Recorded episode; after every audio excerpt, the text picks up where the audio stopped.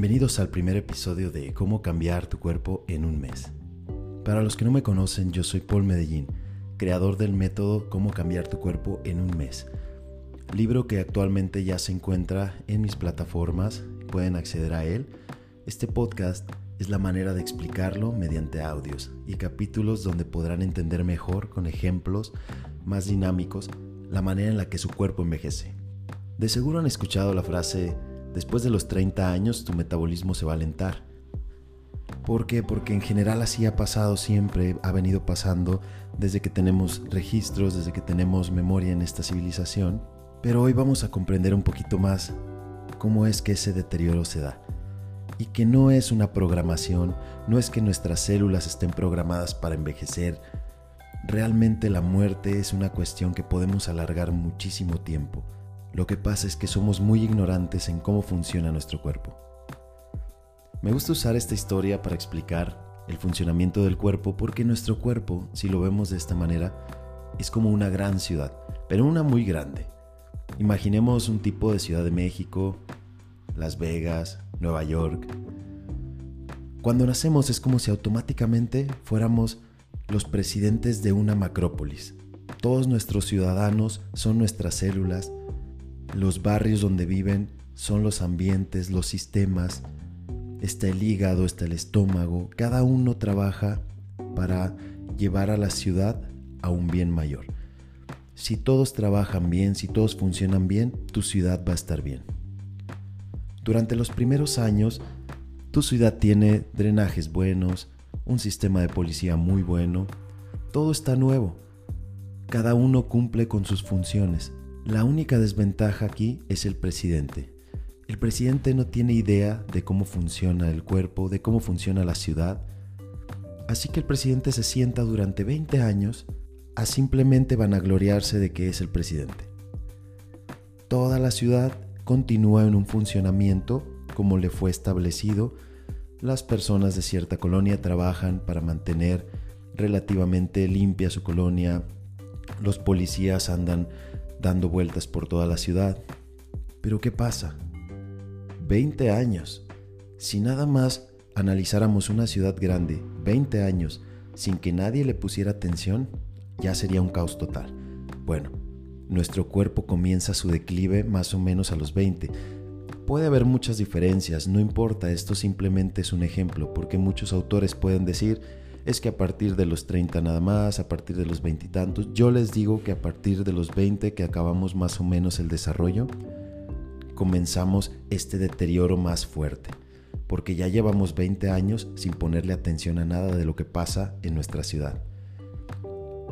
De repente a los 20 años comienzas a tener fallas en el drenaje, pero en colonias que están aisladas a ti, esto no le va a hacer daño a la ciudad, la ciudad sigue funcionando bien, incluso tienes muy buenas estadísticas en todo. Le pones mucha atención a los parques, le pones mucha atención a las calles, a lo principal. Pero estas colonias, y grábense muy bien, digamos que la primer colonia que comenzó a fallar, el drenaje. ¿Qué pasa en una colonia cuando falla el drenaje? Pues comienza a haber estancamientos de aguas negras. Y no solamente el drenaje falló, la recolección de basura también está fallando en esa colonia. De repente las calles empiezan a llenar de bolsas de basura, las calles huelen mal, pero aún así todavía se puede vivir. Tú no te das cuenta porque aunque tienes teléfonos, aunque tienes los medios para comunicarte con esas colonias, tú ni siquiera sabes que existen esas colonias. Tú das por sentado que tu ciudad va a funcionar correctamente siempre. Los años siguen pasando. De repente llegas a los 30 años de que eres el presidente de esa ciudad. Esa colonia que hace 10 años empezó el fallo en su, en su drenaje, en su sistema de recolección, pues 10 años de eso creo que ya es ya está muy mal la colonia. ¿Qué empieza a pasar ahí? Muchos de los habitantes, porque ojo, los habitantes no se pueden cambiar de colonia. Si algo así pasara en, nuestras ciudades, pues los habitantes se cambiarían o comenzarían a dar alertas a la presidencia, a las autoridades encargadas. Y ojo, nuestro cuerpo y nuestras células sí nos dan esas alertas. Pero es como si tuviéramos nuestros teléfonos desconectados y no nos importa nada de lo que esté pasando en las colonias. A nosotros solo nos importa que el centro se vea bien, que las partes más icónicas de nuestra ciudad estén correctas. Si les suena mucho a nuestra historia esa anécdota, pues sí. Nosotros somos una representación, o más bien nuestras ciudades son una representación de nuestro cuerpo. Continuamos con nuestra ciudad, empezamos a recibir alertas, pero no les ponemos atención. A los 30 años ya no es una colonia, ya son varias colonias, lo cual te va a causar una desestabilización de tu ciudad. Pero aún así, la ciudad sigue funcionando. Ah, no pasa nada, mira, me llegan reportes de esta colonia, que no hay agua potable, que el drenaje está fallando. Bueno, ¿qué hago? Si es que quiero hacer algo, pues mando un grupo de personas para que trate de arreglar el drenaje pero no lo mandas con buenas herramientas, no los mandas a arreglar todo el problema, simplemente vas y cambias una tubería o mandas una pipa de agua, que sería más o menos trasladable a tomarse un medicamento, hacer un poco de ejercicio. Uno dice, bueno, yo ya cumplí, ya estoy ayudando a, esa colonia, pero los problemas siguen aumentando porque tú no quitaste las raíces, no, no corregiste el problema de raíz más bien. Con el tiempo, tu ciudad ya no es tan estable, ya tienes más delincuencia, hay muchas quejas, algunas colonias están en estados muy malos. Pero, vaya, tu ciudad sigue funcionando, ¿no? Continúan pasando los años, 35 años, 40 años. Para los 40 años, tu ciudad ya tiene muchas más colonias en deterioro porque esas mismas colonias que estaban ya en deterioro desde el principio, obviamente esos desechos se comienzan a trasladar, a expandir, el aire comienza a cambiar, cada vez es más difícil llevar agua a ciertas colonias, el drenaje ni se diga, se te olvidó por completo, no sabías ni siquiera que tenías un sistema de drenaje, así que jamás hiciste caso a eso. Tú solo seguías mandando pipas de agua, mandabas algunos camiones a recolectar basura, pero nunca te ibas y te parabas a las colonias para ver qué estaba pasando realmente. Imagínense 40 años. Si la ciudad en donde viven tuviera 40 años de que no se le hiciera absolutamente nada, creo que ya hubiera colapsado, ¿no? Así que el cuerpo en este sentido es un guerrero, porque aunque empezamos a tener fallos en algunas colonias, pues el cuerpo trata de mantener la estabilidad y funcionar mejor. Digamos, en tu ciudad tú tienes una colonia muy buena y les dices, ayúdenme por favor, vamos a comenzar a limpiar, pero ya son tantas las colonias que están mal que no puedes hacer solo estrategias básicas, no puedes seguir mandando solo agua, no puedes mandar algunos camiones de basura nada más. Pero bueno, tú crees que estás muy bien porque otra vez lo digo, tu ciudad está funcionando aún, no ha colapsado. De repente, una de las colonias, de las primeras colonias afectadas, comienza a tener un grupo de personas, podemos decir narcotraficantes junto con delincuentes y personas que solo quieren hacer daño a su alrededor, a, las demás, a los demás habitantes de tu ciudad. Esa colonia se vuelve una de las colonias más peligrosas de tu ciudad, lo que se podría trasladar a nuestro cuerpo como un cáncer. ¿Por qué? Porque las personas que vivían ahí, en esa colonia, se cansaron de esperar a que las condiciones mejoraran y en vez de dejarse morir, se adaptaron a vivir en ese ambiente.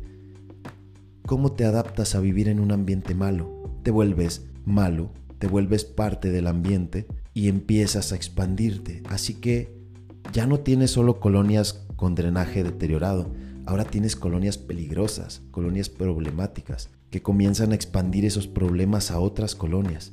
De repente llegas a tus 50 años, 55 años, y esas colonias ya infectaron otras colonias, ya tienes un deterioro en muchas más colonias. De repente vas y dices, ¿qué tengo que hacer? ¿Qué voy a hacer? Se acerca a otra ciudad vecina tuya y te dice, oye, yo corregí ese problema eh, cortando el suministro de electricidad. No, yo mandé más policías, yo, mandé, eh, yo contraté más policías, yo invertí más dinero en esto y empiezas a recibir muchos consejos de las ciudades vecinas. Algunos los escuchamos, otros no. A veces simplemente estamos tan metidos en nuestro papel de dirigentes supremos que nos vale las opiniones de los demás, no escuchamos nada. Total, yo aquí en mi palacio municipal, en mi palacio de, gobierno, estoy perfectamente, mira, yo tengo agua, eh, tengo un jardín limpio, no me importa lo que está pasando en el cuerpo. O muchos piensan de esta manera y fíjense cómo se escucha cuando lo trasladamos a una ciudad. Hay personas que dicen, de algo me de morir, no, pues mejor muero feliz.